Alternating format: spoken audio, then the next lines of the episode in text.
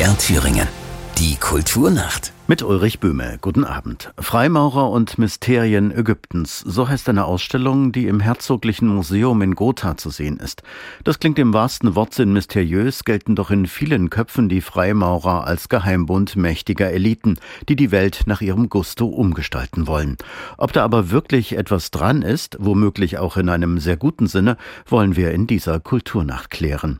Meine Gäste sind der Freimaurer Stefan Sarach aus Berlin. Er gehört zum Bundesdirektor Kuratorium der großen Nationalmutterloge zu den drei Weltkugeln sein Titel Altschottischer Obermeister der Allgemeinen Altschottischen Loge. Schönen guten Abend. Guten Abend. Und ich begrüße hier im Studio Dr. Markus Meumann vom Forschungszentrum Gotha der Universität Erfurt. Er ist Mitglied der Arbeitsstelle Illuminatenforschung. Zu seinen Forschungsschwerpunkten gehören Freimaurerlogen und Geheimbünde im späten 18. Jahrhundert. Guten Abend, schön, dass Sie da sind. Guten Abend. Herr Sarach, altschottischer Obermeister, was bedeutet das denn?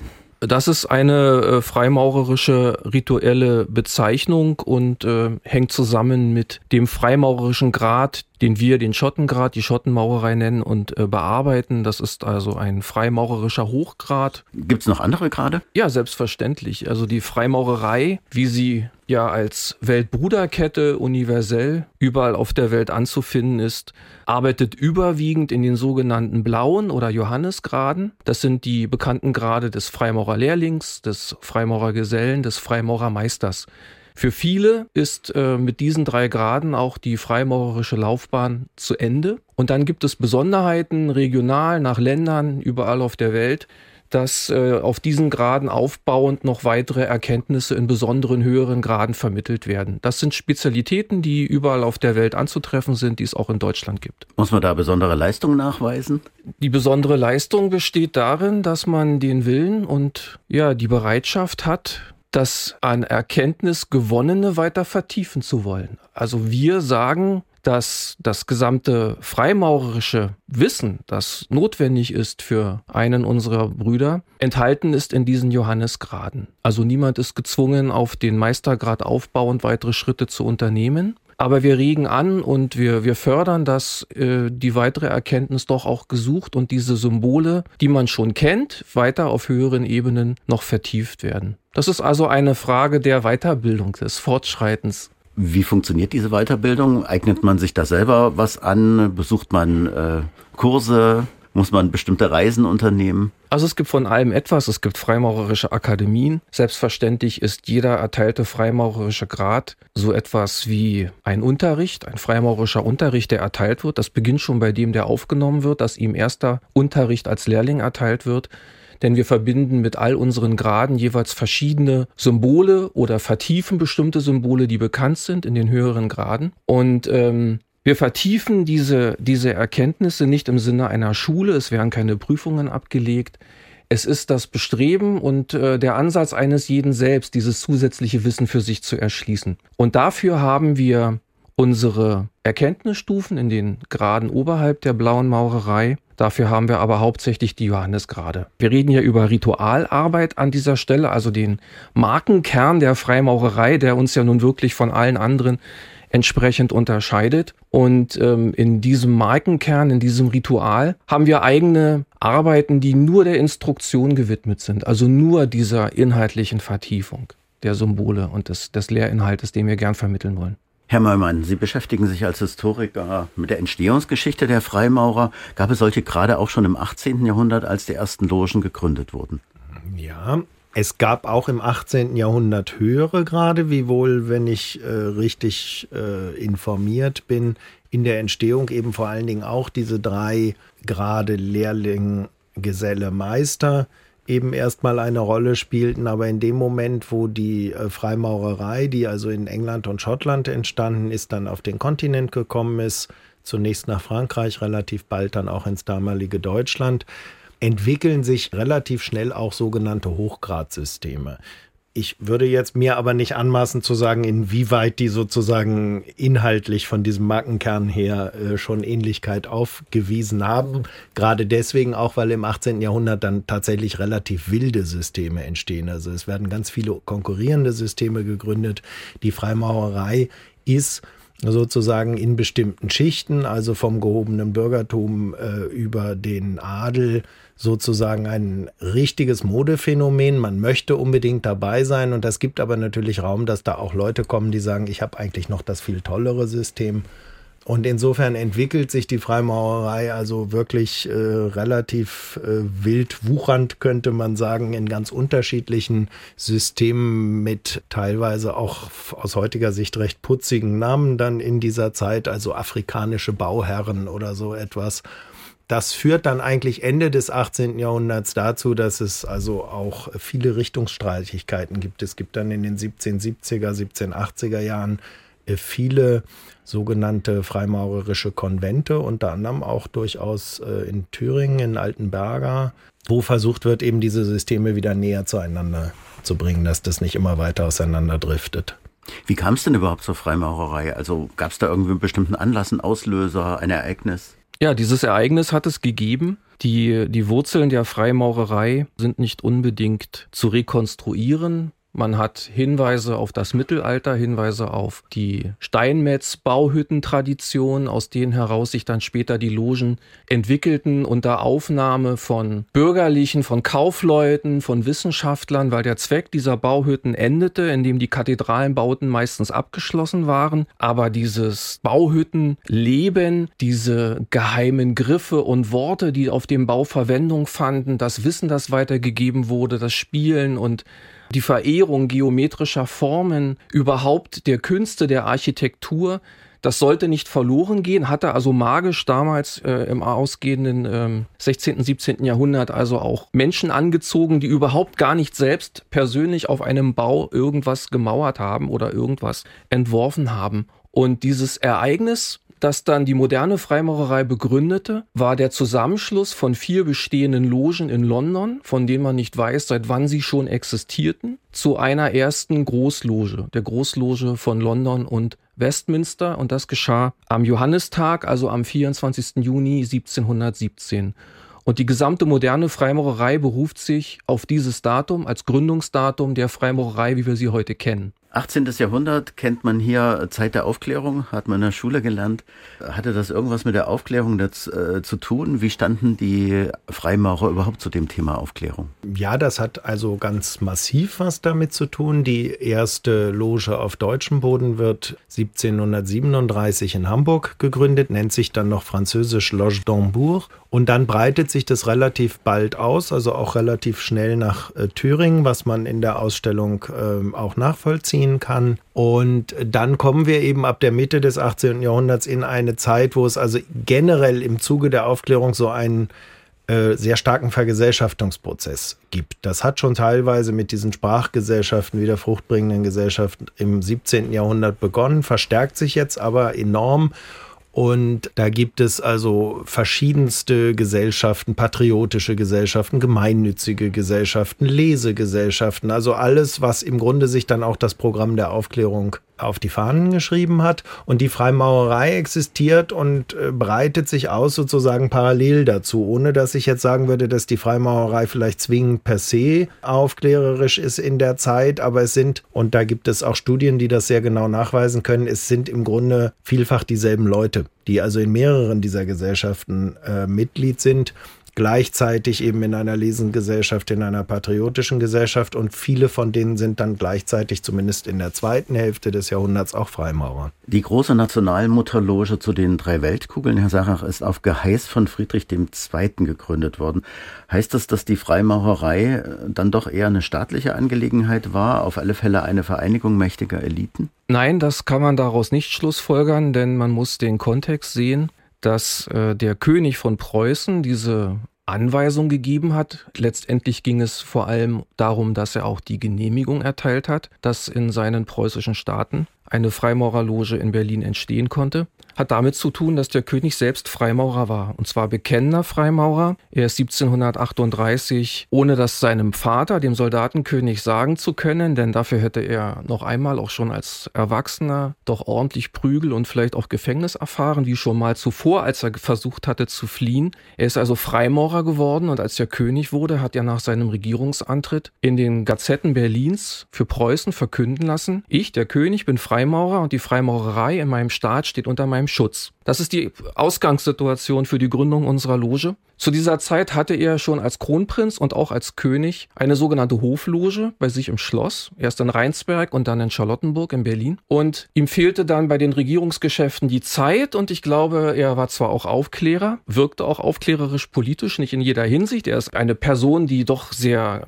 gespalten teilweise handelte, aber im Kern doch aufklärerisch handeln wollte. Aber den Schritt, dass er als König gleichzeitig als Freimaurer in einer Loge auftritt, in der ein Kaufmann aus Berlin oder ein einfacher Offizier oder ein Arzt auch als Logenbruder mitwirkte, diese Vorstellung war ihm als König dann doch zuwider. Und die Idee stand dahinter, dass die Hofloge zugunsten dieser städtischen Loge aufgelöst wird. Die Mitglieder der Hofloge, teilweise ähm, seine Brüder, also Prinzen, aber auch ähm, höhere Adlige in Preußen, sind gewechselt in die neue Stadtloge mit Genehmigung des Königs, wohlgemerkt, und öffnete sich dadurch eben auch für das Bürgertum und für die Intelligenz. Das ist der Ausgangspunkt gewesen 1740. Das ist deswegen wichtig, weil zur gleichen Zeit und das ununterbrochen bis heute der Papst regelmäßig Bullen erlässt gegen die Freimaurerei. Das heißt, in katholischen Staaten, wie zum Beispiel in Österreich-Ungarn, ist es nicht vorstellbar gewesen, dass man öffentlich durch eine Regionalregierung erklären würde, unter meinem Schutz könnte hier eine Loge arbeiten. Es gibt einen Sonderfall in Transsilvanien, also in Siebenbürgen. Das hat aber mit dem evangelischen Hintergrund zu tun. Aber in diesen katholischen Staaten war das sowieso undenkbar. Und im protestantischen Preußen war es möglich. Das hatte auch eine Besonderheit, auf die ich hinweisen möchte. Ich sprach davon, dass 1717 der Ausgangspunkt der modernen Freimaurerei begann durch diese Großlogenbildung in London. Und seitdem sind in der ganzen Welt, egal auf welchem Kontinent, die meisten Logen durch Erlaubnis aus London gestiftet worden und haben damit diesen Grad der Regularität anerkannt zu sein in der freimaurerischen Welt. In Berlin ist diese Anerkennung nicht von London herbeigeführt worden, sondern der König von Preußen hat das selber genehmigt. Aber London hat im Nachhinein erklärt, wenn unser königlicher Bruder das in seinen Staaten tut, dann darf er das machen und die Loge in Berlin wird nicht unsere Tochter sein, sondern sie ist unsere treue Schwester. Das ist also ein Status, den hat keine andere Großloge in der ganzen Welt. Was bedeuten eigentlich diese drei Weltkugeln? Das ist ähm, überhaupt nicht geklärt. Wir haben bestimmte symbolische Zahlen. Dazu gehört in der Freimaurerei dabei die drei als die heilige Zahl. Und wenn Sie mal sich so umschauen nach Logennamen in Ihrer Heimatstadt, in Ihrer Umgebung, dann finden Sie ganz häufig, dass diese Logen irgendeine Anspielung haben auf die drei. In unserem Fall sind es die Weltkugeln. Es ist nie erklärt worden, es gibt darüber keine Handschrift, kein Dokument, die das erläutert. Aber eine sinnvolle Erläuterung, die mit der philosophischen Gedankenwelt von Friedrich dem Großen zusammenhängt, dass diese Namenswahl nämlich auf ihn zurückgeht, ist sicher, ist aus der Renaissance kommend diese Welt metaphysisch, die Welt in mir, die Welt um mich und die Welt über mich. Das ist beispielsweise bezogen dann auf die Weltkugeln ähm, eine mögliche Erklärung. Aber wir selber sind immer auch noch dort am Rätselraten und verstehen das eher als eine symbolische Erklärung, die man hier nur finden kann. Das Thema Symbole der Freimaurer haben Sie schon angesprochen. Was gibt es denn sonst noch so? An Symbolen ist äh, ganz entscheidend für uns das Lichtsymbol. Das Lichtsymbol ist eng verbunden mit dem Streben nach Erkenntnis. Nach dem Licht zu streben ist gleichzeitig bildlich symbolisch auch das Streben nach, nach Wissen. Wir haben mehrere Symbole für das Licht. Die Sonne ist ein Licht, gleichzeitig ist die Sonne symbolisch ein Himmelskörper, der am Osten den Tag beginnt und im Westen endet. Wir haben die Sterne, das ist dann sinnbildlich das Licht der Nacht. Wir haben auch das Licht, das von dem allmächtigen Baumeister aller Welten ausgeht, also von einem seienden Wesen, Supreme Being, ohne zu sagen, ist das jetzt speziell in einer Religion eine ganz bestimmte Gottheit oder ist das ein allgemeines Symbol für Übersinnlichkeit, für ein übersinnliches Wesen. Denn wir schreiben niemandem äh, in Sachen der Religiosität oder der Weltanschauung etwas vor. Bei jedem unserer Mitglieder herrscht dort Freiheit. Aber das Symbol dieses seienden Wesens, das ist ausgedrückt im allsehenden Auge, im flammenden Stern. Also sie haben dort immer überall auch diese Lichtelemente. Kerzen spielen bei uns eine große Rolle. Kerzenleuchter und Säulenhalter dafür.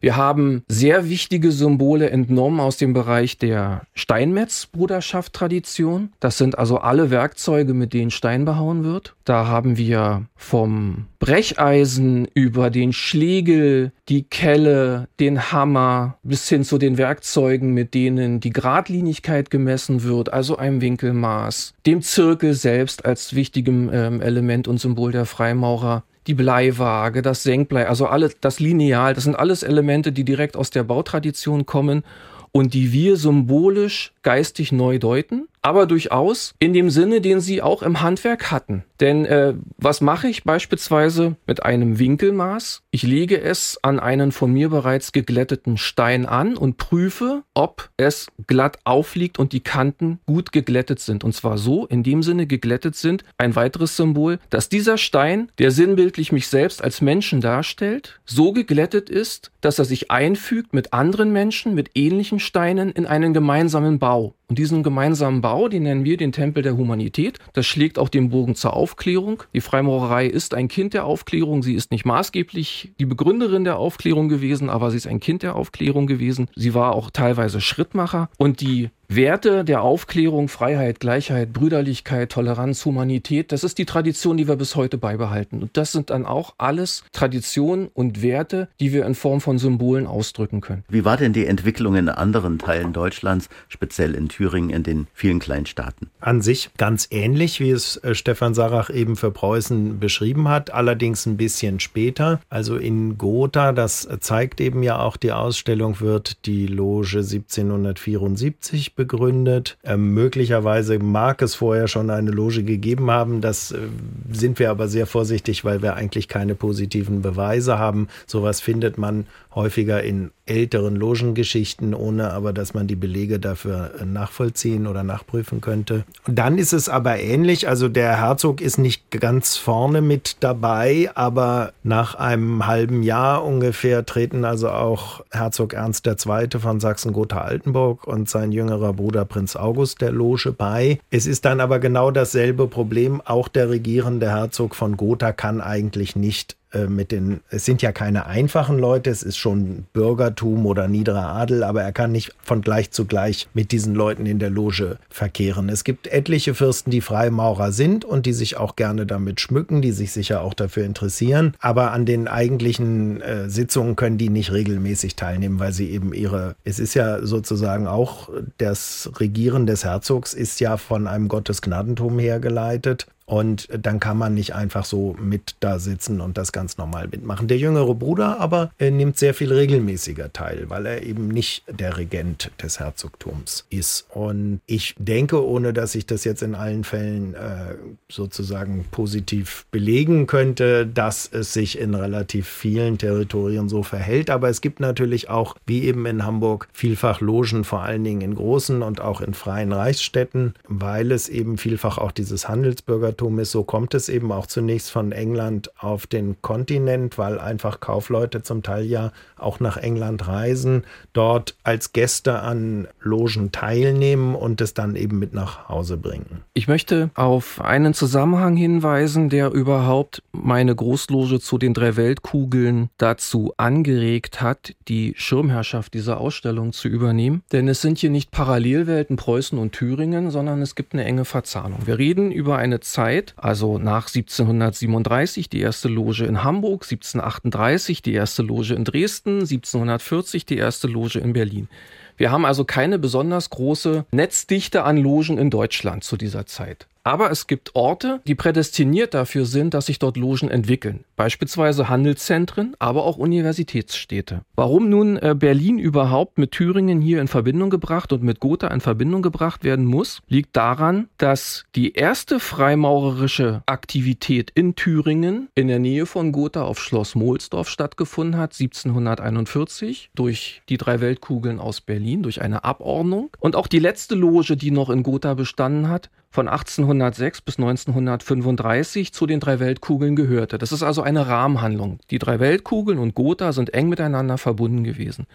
Und die erste freimaurerische Aktivität in Thüringen geht auf Mohlsdorf zurück. Das kann also kein anderer Ort in Thüringen, jedenfalls nach der Quellenlage, im Moment für sich in Anspruch nehmen. Und dabei sind mehrere Freimaurer aufgenommen worden, auch eine ganze Anzahl aus Gotha. Von denen wir wissen aus unseren Protokollbüchern in Berlin, dass mit ihnen 1741, 42 Briefverkehr als Loge in Gotha geführt wurde. Also die Quellenlage verdichtet sich jetzt doch, ohne dass weitere Beweise noch vorhanden sind.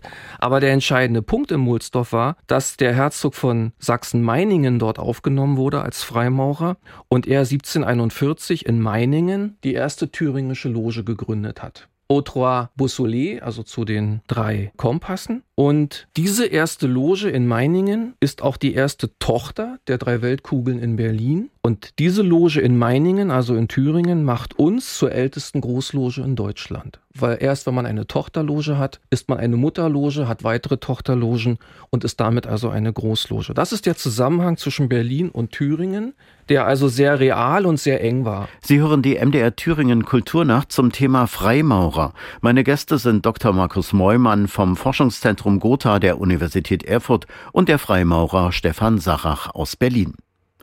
In der Gothaer Ausstellung geht es ja auch um die Illuminaten. Der Orden war 1776 im bayerischen Ingolstadt von Adam Weishaupt gegründet, aber schon wenige Jahre später vom Staat verboten worden. Waren das auch Freimaurer? Ja, diese Frage ist gar nicht so leicht zu beantworten, weil also von den Anfängen her kann man sagen, äh, war es zunächst etwas völlig anderes, weil Weishaupt war Professor an dieser eigentlich stark unter jesuitischem Einfluss stehenden Universität Ingolstadt und äh, so hat er es dann selber berichtet, wollte eben gerne, weil er damit nicht einverstanden war und selber sich eben als aufgeklärt sah und frei reden wollte, sammelte er eine kleine Gruppe von Studenten um sich, was er geheim halten musste, weil das eben seinen Professoren, Kollegen und der Universitätsleitung nicht gefallen hätte. Das ist sozusagen der Ursprung des Illuminatenordens, der sich aber, wenn man es historisch betrachtet, gar nicht so sehr von anderen, das nannte sich Konventikel und viele Professoren hatten so einen Studentenkreis um sich. Einziger Unterschied war, er musste ihn wirklich geheim halten, weil das eben nicht willkommen war in Ingolstadt zu der Zeit. Und dann entsteht daraus aber tatsächlich irgendwann diese Geheimgesellschaft namens äh, die Illuminaten oder der Illuminatenorden, denn man hat sich als Orden auch verstanden, man hat sich später in der Hierarchie der Stufen selbst am Jesuitenorden, gegen den man sich ja eigentlich wenden wollte, doch orientiert und eine ganz ähnliche Hierarchie eingeführt, wie sie eben die Jesuiten hatten.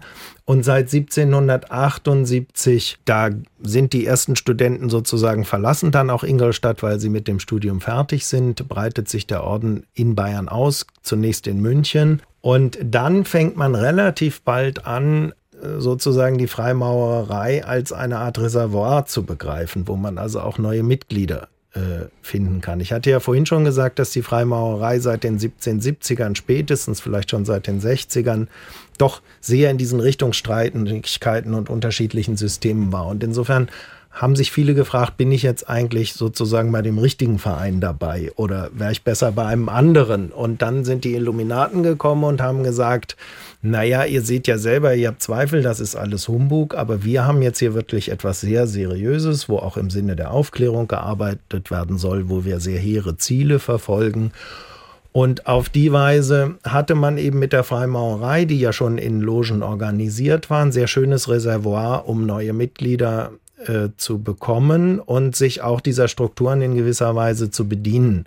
So hat man dann später, als auch die Illuminaten ein solches Hochgradsystem entwickelt haben, wie wir es eingangs äh, vorgestellt haben, hat man eben im Anschluss an drei untere illuminatische Novizengrade, da haben sie auch wieder die Jesuiten mit den Novizen, hat man dann die drei Freimaurer gerade dieser sogenannten blauen Maurerei gesetzt. Also man war erst Novize, dann trat man in eine Freimaurerloge ein in der Regel. In den größeren Städten gab es die ja zu der Zeit dann durchaus schon im späteren 18. Jahrhundert und durchlief dann diese drei sogenannten Johannesgrade, also Lehrling, Geselle, Meister und anschließend kam man wieder in einen neuen Zirkel, der dann rein illuminatisch war und ging dort durch äh, eine ganze Anzahl weiterer höherer Grade. Die objektive Sicht jetzt der Wissenschaft auf den Illuminatenorden kann aus der subjektiven Sicht der Freimaurerlogen nicht geteilt werden. In unseren historischen Dokumenten haben wir zu keinem Zeitpunkt im Illuminatenorden ein gleichwertiges, ebenbürtiges, zu akzeptierendes freimaurerisches System gesehen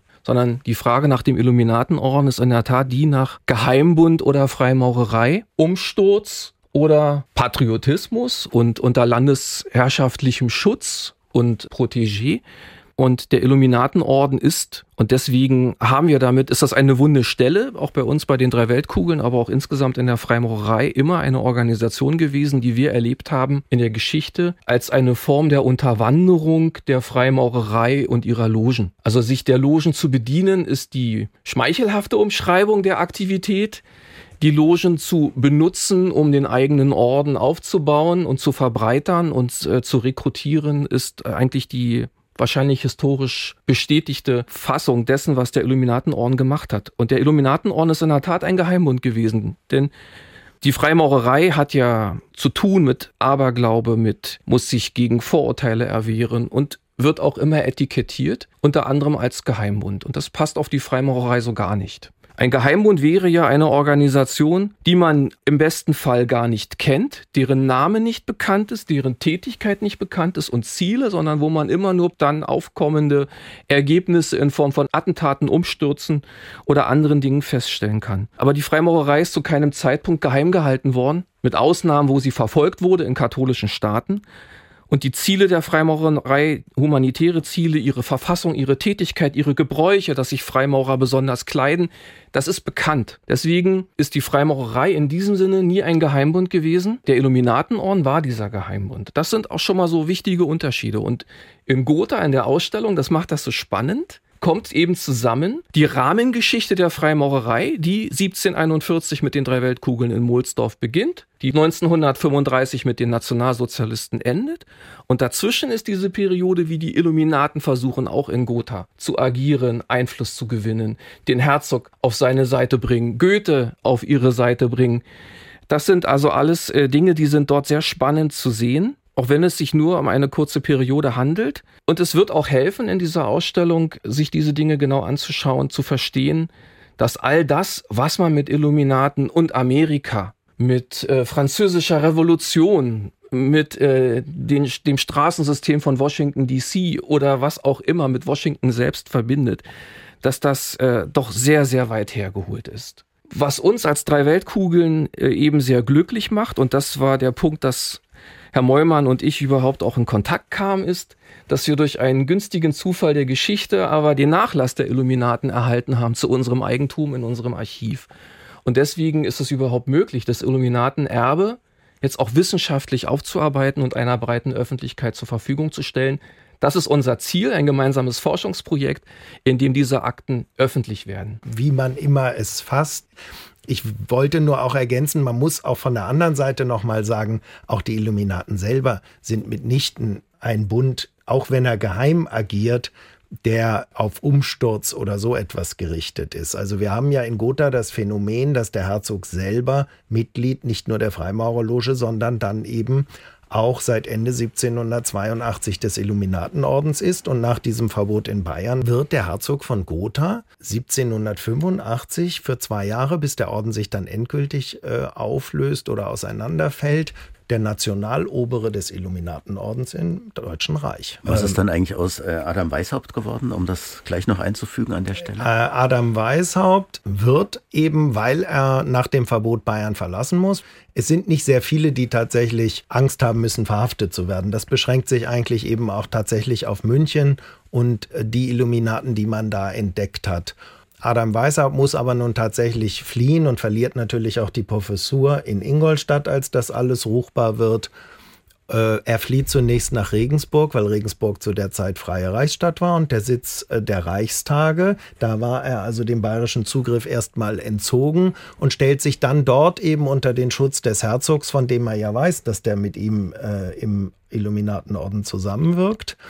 Und dann äh, überlegt man eben hier von Thüringen aus, äh, was können wir jetzt mit dem Weißhaupt eigentlich machen. Es geht so weit, dass man versucht, ihm eine Professur in Jena zu verschaffen, aber Jena ist die gemeinsame Landesuniversität der beiden großen ernestinischen Herzogtümer, also Gotha und Weimar. Die Weimarer sind dagegen, denn Goethes Begeisterung war sehr schnell am Ende. Und die sagen, ach, vielleicht den doch lieber nicht, ähm, womit sie gut beraten waren, weil eben im Laufe der Zeit man hat nach diesem Verbot Hausdurchsuchungen vorgenommen, man findet geheime Briefe, man veröffentlicht das, wodurch so ein bisschen dieser Charakter der Konspiration Trotzdem gibt es ja Theorien, entsteht. dass die Illuminaten und immer noch aktiv dann sind. Und das ist sozusagen der Herzog von Gotha Also die kurze Antwort ist, das gelingt äh, eben nicht mit der Professur. Ich meine, es kann immer Leute geben, die sagen, wir sind jetzt die neuen Illuminaten, wir schließen er nennt ihn zum Hofrat, damit ist ein jährliches keine Verbindung Salär gesichert von dem Weißhaupt eben, der auch ja Familie hat, der, der auch schon zu seiner sich Zeit eben so eine erstens relativ kurzlebig also erlauben kann und Adam Weishaupt, das ist sozusagen die Parade all dieser weltumspannenden Verschwörungstheorien und George Washington und Österreich konzentriert, also das heilige der Dollarschein und so weiter eine Rolle spielt. Die Pointe ist, Adam Weishaupt ganz am Schluss einige wenige in Paris. und unerkannt, aber es war im Wesentlichen doch eigentlich ein 43 Jahre, wenn man so will, bis er dann weltumspannend, es war nicht auf Umsturz gerichtet, dass man sozusagen und, äh, überhaupt auf diese Verschwörungstheorien kommt, liegt eben daran, zum einen, dass man eben durch diese Haussuchungen diese Sachen gefunden und dann publik gemacht hat, was ja schon so eine Art Enthüllung und Entlarvung war. Und zum Zweiten, dass sehr schnell nach der Französischen Revolution die Theorie entsteht, schon 1791, die Revolution sei von den Freimaurern befördert worden. Und in diesem Zusammenhang wird darauf hingewiesen von dem Autor, der das schreibt, dass ein Deutscher Freimaurer und Illuminat eben 1787 nach Paris gereist sei und dort eben die Pariser Freimaurer sozusagen auch mit den umstürzlerischen Zielen des Illuminatenordens bekannt gemacht habe. Und das ist tatsächlich sozusagen der Organisator des Illuminatenordens hier in Thüringen, Johann Joachim Christoph Bode, der in Weimar lebte und ganz eng mit dem Herzog zusammen und unter dessen Protektion eben hier als sogenannter Provinzial des Illuminatenordens für Thüringen äh, agiert hat. Was hat er bewirkt in Paris? Der ist nach Paris gereist, weil da so ein freimaurerischer Kongress auch wieder war und zwar von einem System, was er interessant fand, was also jetzt ganz anti-templerisch und so weiter war. Das war eine Pariser Loge, die ihrerseits versucht hat, auch die historischen Ursprünge der Freimaurerei zu erforschen, die sehr wissenschaftlich orientiert war, weil man wollte natürlich in dem Moment, wo also diese verschiedenen Systeme immer wilder wurden, gab es viele, die sagten, wir müssen uns wieder davon befreien, wir müssen uns reinigen, wir müssen wieder gucken, was war eigentlich die Freimaurerei und was ist jetzt sozusagen von außen draufgesetzt worden. Und das entsprach auch ungefähr seinem eigenen Programm. Das entsprach auch dem Programm in gewisser Weise, das die Illuminaten äh, verfolgt haben. Und bei Bode ist es natürlich schon so, dass er nicht zu trennen ist. Der ist wirklich beides. Ne? Der ist, vielleicht ist er sogar ein Freimaurer, der sagt, der Orden erscheint mir im Moment als die bessere Alternative. Aber hinterher kehrt er ja auch zur Freimaurerei zurück und versucht eben auch so eher einen, sagen wir mal modern gesprochen, historisch kritischen Umgang äh, mit der Freimaurerei zu propagieren. Und deswegen fährt er nach Paris, weil er denkt, da findet er einfach Verbündete, mit denen zusammen sich vielleicht auch noch mal ein ganz neues System aufbauen lässt, denn anfangs beeindruckt die Thüringer das nicht sehr und auch Illuminatenzirkel in anderen Gegenden außerhalb von Bayern nicht sehr, dass der Orden jetzt in Bayern verboten ist. Das gilt nur für Bayern und das interessiert eben insbesondere das protestantische Deutschland gar nicht. Da sagt man im Gegenteil, wir sind ja viel aufgeklärter und da seht ihr wieder, die erlauben auch keine Freimaurer. Und wir fördern das aber. Was interessiert uns das? Nur dann kommen eben durch diese Veröffentlichung doch nach und nach Dinge zutage, dass dann eben auch die Fürsten sagen, naja, vielleicht wollen wir da doch lieber nichts mit zu tun haben, was jetzt hier so ruchbar wird. Und dann wird auch Weishaupt selber persönlich sehr stark moralisch diskreditiert, weil sich Briefe finden, die belegen, dass er versucht hat, eine Abtreibung bei seiner Schwägerin einzuleiten, der er ein Kind gezeugt hat, während seine Frau auf dem Sterbebett lag. Das Skandalon ist nicht das Sterbebett, das Skandalon ist sozusagen der Versuch der Abtreibung. Das war damals ganz klar ein Kapitalverbrechen und äh, damit ist Weishaupt dann eben irgendwann moralisch durch. Und dann können sie nicht mehr den Illuminatenorden weiterführen, weil der zu sehr mit seinem Namen verbunden ist. Und Bode versucht dann eben wieder eher zurück zur Freimaurerei und da wären ihm die Pariser eben sehr willkommene Bundesgenossen gewesen. Da habe ich aber einen sehr nüchternen Blick noch auf im Ergebnis auf die französische Revolution, weil es unmöglich selbst äh, wenn es sich sehr schön anhören würde, Freimaurern oder Illuminaten angedichtet oder unterstellt werden kann, eine derart revolutionäre Situation in Frankreich durch die Reise einer Person herbeigeführt zu haben. Der Auslöser waren Hungersnöte, waren Missernten, war eine Verelendung der breiten Massen und eine Unzufriedenheit mit dem absolutistischen Staat.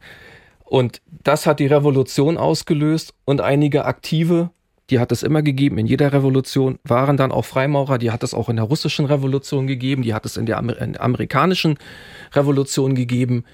Die sind aber zu keinem Zeitpunkt die maßgeblichen Kräfte gewesen. Diese Situation hat sich aus den gesellschaftlichen Bedingungen heraus entwickelt und es ist dann wirklich ein Trugschluss, das dann äh, im Rahmen von Verschwörungstheorien einer einzelnen kleinen Gruppe andichten zu wollen. Das ja. gehört aber zu der, zu der Betrachtung äh, insgesamt auch der Freimaurerei, wobei der Freimaurerei im Ergebnis viel mehr geschadet hat, ein anderes System im 18. Jahrhundert, die strikte Observanz, die sogenannte unbekannte obere Kante, denen man, deswegen strikte Observanz, einen unbedingten Gehorsam geschuldet hat.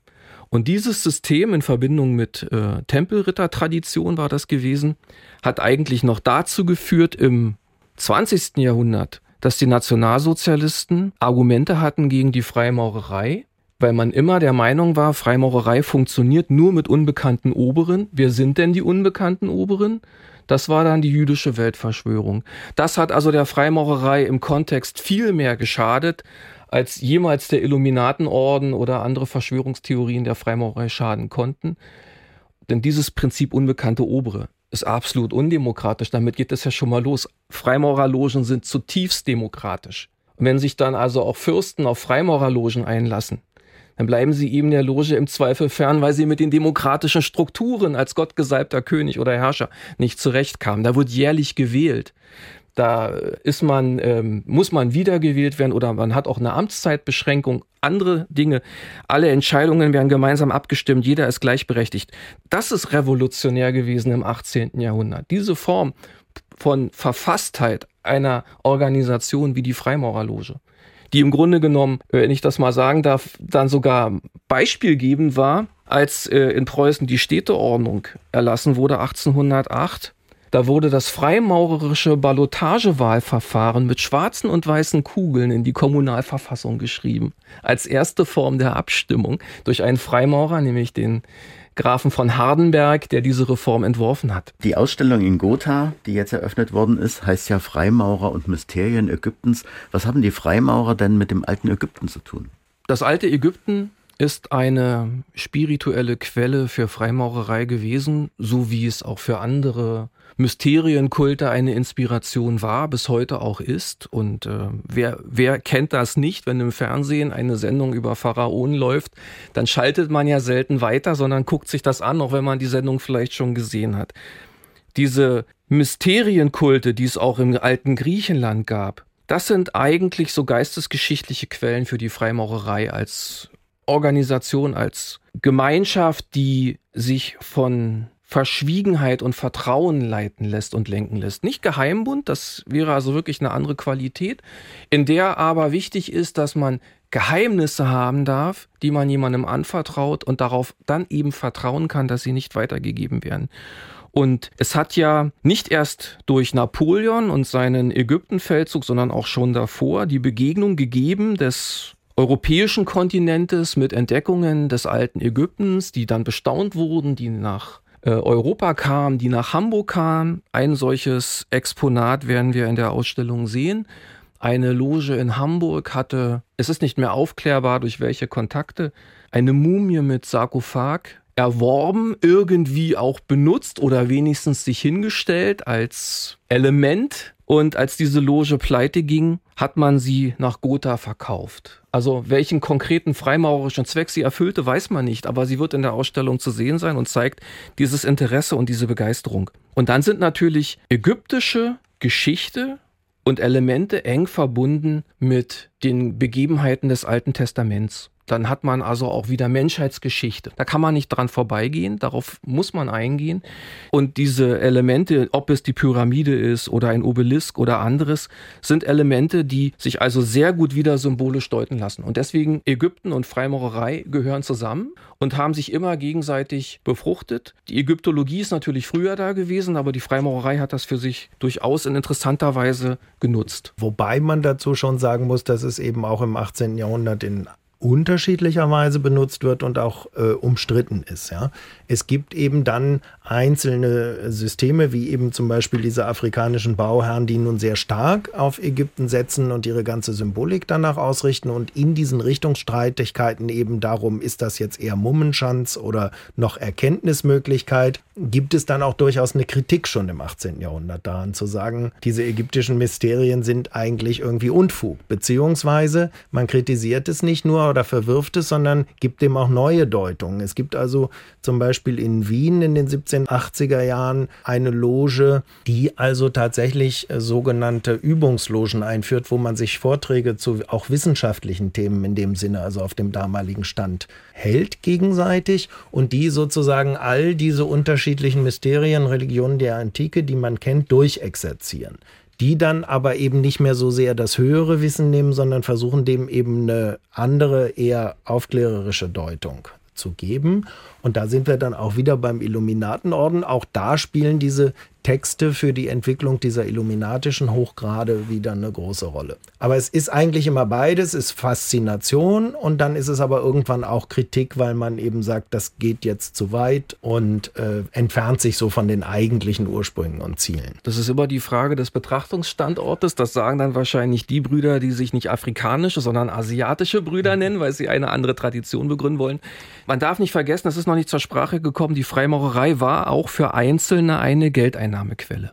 Also erstmal hatte man den Geist der Aufklärung, alle wollten mehr wissen. Und dann kommen eben Lesegesellschaften und so weiter. Also man hatte sich interessiert. Es gab Publikationen, die erschienen sind, die Berlinische Monatsschrift beispielsweise, die sich mit aufklärerischen Themen beschäftigt hat und, und, und. Und dann hat man diese freimaurerischen Systeme und kommt an einen Punkt, habe ich jetzt schon alles erfahren, schon alles erlebt, ist das das Ende der Erkenntnis. Und dann kommt teilweise im 18. Jahrhundert auch die Scharlatane, die nur Geld verdienen wollten, die dann gesagt haben, wir haben den Stein des Weisen, wir haben alchemistische Erkenntnisse noch zusätzlich, wir können euch noch Dinge versprechen, ihr müsst natürlich dafür bezahlen, um diese Erkenntnisse zu bekommen. Dann sind die Leute auch irgendwann weg, manche landen auch im Gefängnis. Von manchen weiß man nicht, wo sie abgeblieben sind.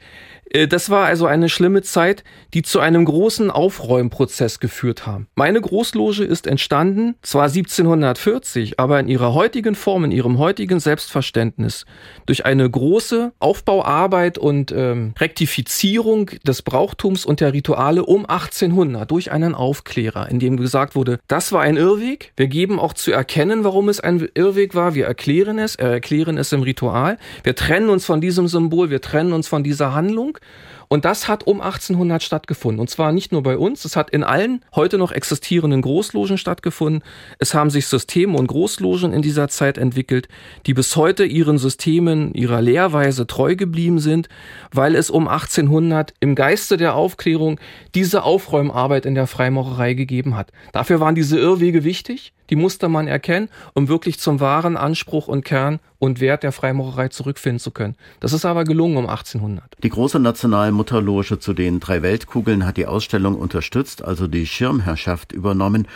Warum und was bedeutet das für die Loge? Wir haben als Großloge zu den drei Weltkugeln diese Schirmherrschaft übernommen, weil wir uns in besonderer Weise Gotha eng verbunden fühlen. Die Anfänge der Freimaurerei in Gotha und in Thüringen gehen 1741 auf Kooperation und Zusammenarbeit mit der Freimaurerei in Berlin, mit den drei Weltkugeln zurück. Und auch die letzte Loge, die in Gotha noch bis zum Verbot durch die Nationalsozialisten 1935 bestanden hat, war eine unserer Tochterlogen. Während die Freimaurer auf dem Gebiet der alten Bundesrepublik nur von den Nazis verboten worden waren und dann wieder arbeiten durften, bestand das Verbot in der DDR weiter. Gab es zwischen den 1940er Jahren und 1990 trotzdem geheime Treffen? Und wie ging es nach der Wiedervereinigung weiter? Also auch in der sowjetischen Besatzungszone konnte nicht unterbunden werden, dass sich Logenbrüder wieder in informellen, familiären Treffen zusammenfanden. Auch in der nationalsozialistischen Diktatur hat es weiter Kontakt von Logenbrüdern gegeben. Speziell in meiner Heimatstadt weiß ich das, weil noch eine Tochter eines Logenbruders lebt und noch als Kind Erfahrungen gemacht hatte, wie sich diese Logenbrüder getroffen haben bei Familienfeiern, Ihr Vater führte in der Nazizeit einen Kalender, in dem war von allen Logenmitgliedern eingetragen das Geburtsdatum, das Hochzeitsdatum und das Aufnahmedatum in die Loge und der Kalender wurde über mehrere Jahre fortgeführt als Art Tagebuch und Erinnerungsposten. Es sind auch Sterbedaten eingetragen worden.